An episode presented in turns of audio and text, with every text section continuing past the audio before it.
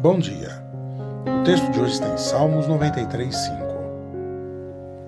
Os teus mandamentos permanecem firmes e fiéis. A santidade, Senhor, é o ornamento perpétuo da tua casa. Tantas coisas materiais que perseguimos são temporárias. Sua utilidade dura somente alguns meses ou no máximo alguns anos.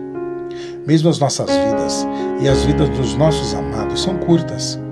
Mas o caráter de Deus, a qualidade que o define, Santo, Santo, Santo, é o Senhor Deus Todo-Poderoso.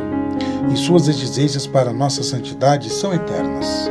Ser santo significa ser separado dos restantes. Então Deus, que é perfeitamente santo, também chama e espera que os seus filhos vivam com santidade.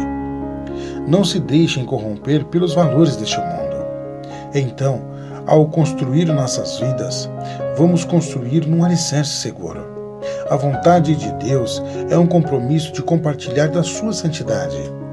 Diga o seguinte toda a comunidade de Israel: Sejam santos, porque eu, o Senhor, o Deus de vocês, sou santo.